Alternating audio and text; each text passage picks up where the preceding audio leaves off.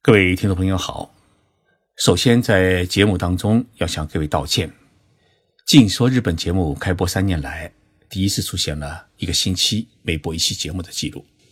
许多网友给我留言，问徐老师是不是感冒了，或者是不是偷懒了。其实这一个星期啊，我在做一件很认真的事情，就是参政议政。在我的老家浙江省舟山市参加两会。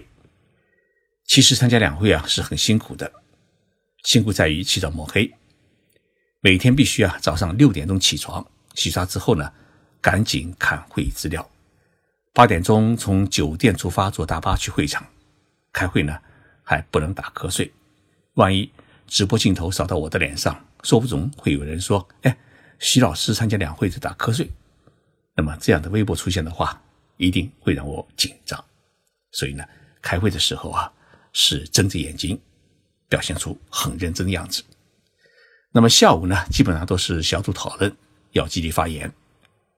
因为我和其他的港澳台侨那些代表呢，都来自海外境外，所以呢，晚上都有公务活动安排，比如说就是采访啊，哎，参加讲演啊，邀请参加各种联谊活动等等。那么夜里回到酒店，又要动脑筋写提案，结果一个星期。愣是没有时间做节目，很对不起大家的期待。现在我已经回到日本，今天开始啊，我们恢复常态。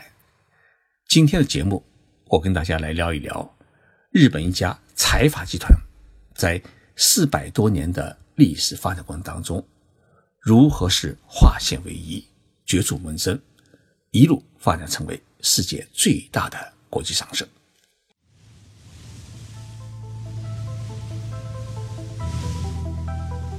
任你波涛汹涌，我自静静到来。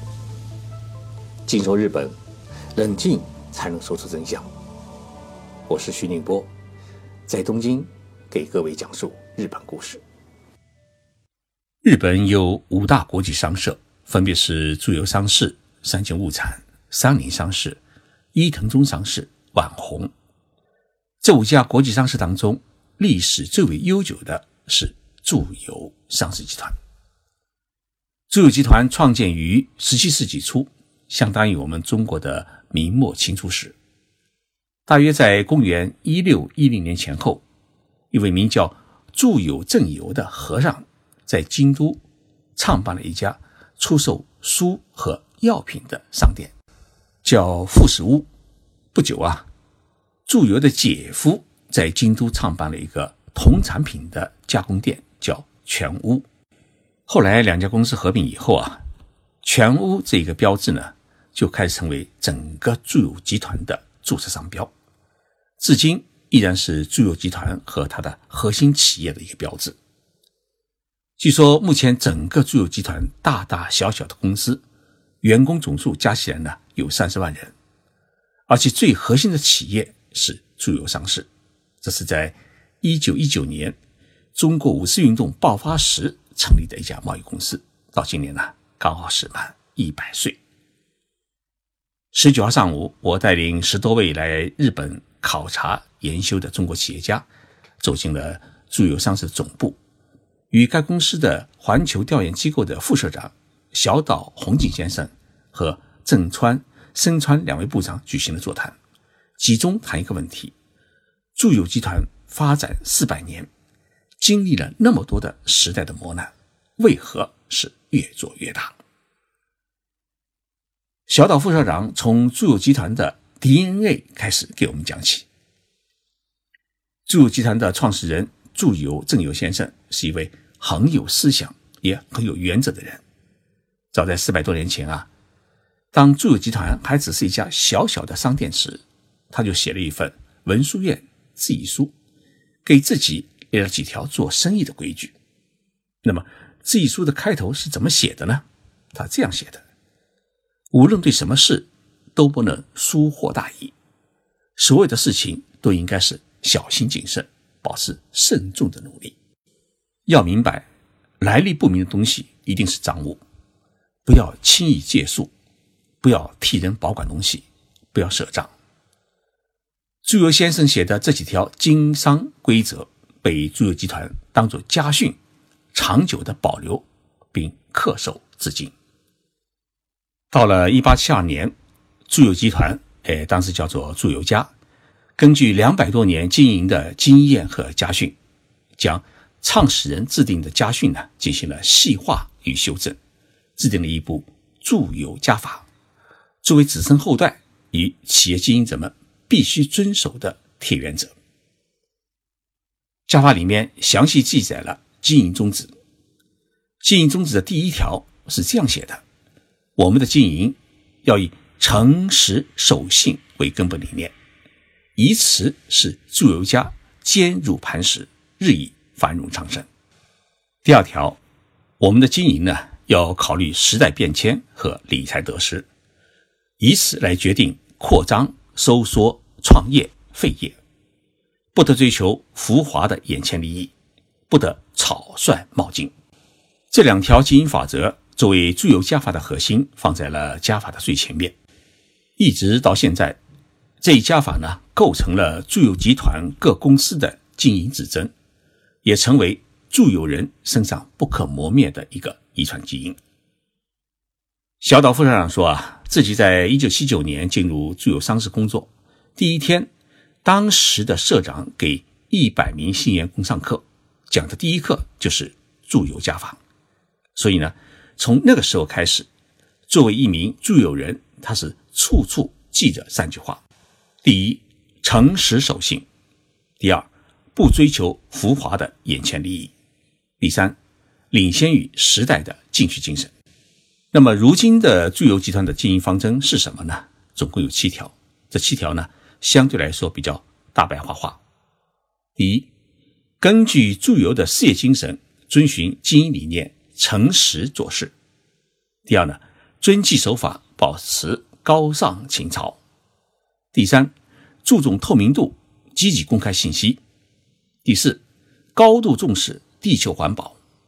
第五，作为良好的企业公民，积极贡献社会。第六，通过充分沟通交流。发挥团队精神和综合能力。第七，提出明确目标，并以满腔热情来付诸于行动。住友集团应该是日本传统的跨国企业当中第一家引进职业经理人管理公司的企业。因为住友家族他后来啊是已经没有合适的事业经营的继承人，因此呢，在一八七七年，他设置了一位职业经理人来管理公司。那么，这位职业经理人是称之为总代理人，所有的经营业务都交于这位总代理人负责。住友家族的人不再参与直接的经营，因此就形成了虽然在位但不实施统治的立场。这也是日本商业史上最早的所有权与经营权实施成功分离的案例。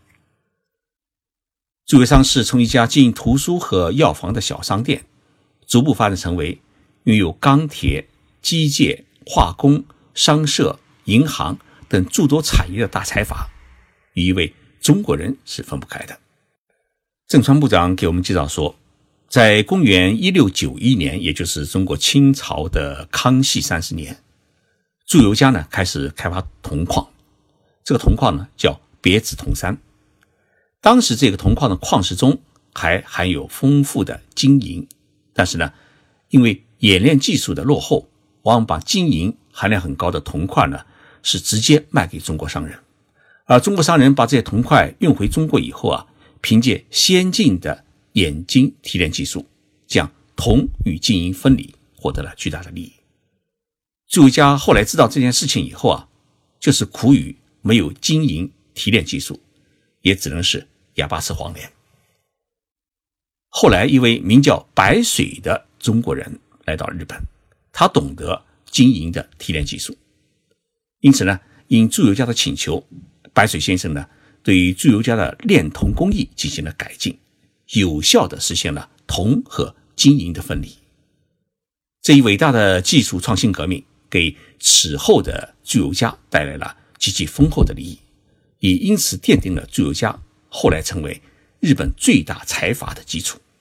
所以，住友集团各公司至今对于中国是依然充满感激，每年都拿出一笔资金来资助中国的留学生，感恩中国人白水先生当年对住友集团发展所做出的重要贡献。同时，住友商事早在1979年就在中国设立了第一家办事处。目前，单住友商事在中国投资项目就达到了一百三多家，包括钢铁、化工、机械、电子、纺织、物资、物流、IT 等行业。三万多名员工当中啊，懂中文的日本员工就达到了两千七百多人。一九四五年，日本战败投降，所有的财阀集团被以美国为首的联合国军命令解体。住友财阀呢，也因此解散。他原来所属的各企业呢，是作为各自独立的经营体继续经营。到目前为止，住友集团的核心企业有十九家。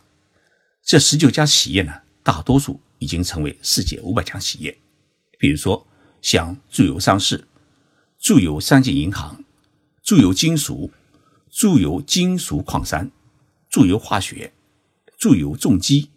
住友电工、日本电器就是 NEC、朝日啤酒、住友水泥、日本板销子、住友生命保险、住友海上火灾保险等等。那这十九家核心企业，他们的关系呢，都是属于平等关系，没有什么隶属或者上下关系。但是呢，为了维护住友集团的血脉与精神，这十九家核心企业的社长们啊。组建了一个松散型的一个联谊团体，这个团体呢不叫祝游会，而叫白水会，也就是说来纪念白水先生。这些社长们每月是聚会一次，除了交流各自的信息之外呢，也讨论整个祝友集团的一个经营的问题，以此来维护作为祝由家直系成员的一个团结的体制。住友集团当中啊，最最核心，也就是长子企业是住友商事。住友商事的前身是一九一九年成立的大阪北港株式会社，它当时呢，主要是从事大阪北港地区的不动产经营。那么到了一九四五年，由于日本战后的物资极其贫乏，公司决定呢涉足贸易事业，结果房地产事业呢日益萎缩。贸易事业是越做越大，贸易部门成了整个公司盈利最多的一个中心部门，经营的品种和范围也是不断的扩大。到了六十年代，在日本经济的高度成长和国际化的背景之下，具有商事呢开始从一家主要做国内贸易的公司，实现了向国际综合商社的转型，由此经营的商品也逐步扩展到。钢铁、有色金属、电力和电子产品、机械、农水产品、化学品、纤维产品、天然资源和不动产等领域，并且还将业务范围呢扩大到了资源开发和成套设备建设、合资企业、金融以及投资等高度事业领域。二零一八年。住友商事整个公司的营业额，它突破了四千亿日元，大约是三四五亿美元。在世界五百强企业的排名当中啊，它已经排到了第两百五十位。住友集团从创业到今天，走过了四百多年的历程。在这四百多年的历程当中，经历了无数次的大地震、大海啸等自然灾害的打击，同时呢，也经历了被解体。被禁止联合的痛苦，更经历了多次的世界石油危机、经济危机、金融危机，还有日本侵华战争与太平洋战争的打击。如此经历沧桑岁月，住友集团至今依然是日本百年企业当中的常青树，靠的就是恪守了几百年的家训家法。所以，住友商事的生川部长啊，给我们说了这么一句话。说住友商事，他有三件事是坚决不做：第一，不做卖人生意；第二，不做毒品生意；第三，不做军火生意。其他呢，什么都做。之所以能够坚守四百多年，依然是蓬勃发展，最核心的还是坚守了八个字：遵纪守法、诚信经营，这是住友商事的加法的核心。这一核心也构成了住友这一松散型的集团，他们团结合作、携手共进的生命纽带。而这样的集团，这是我们中国目前最为缺乏的一个企业的联合组织，值得我们细细思考和研究。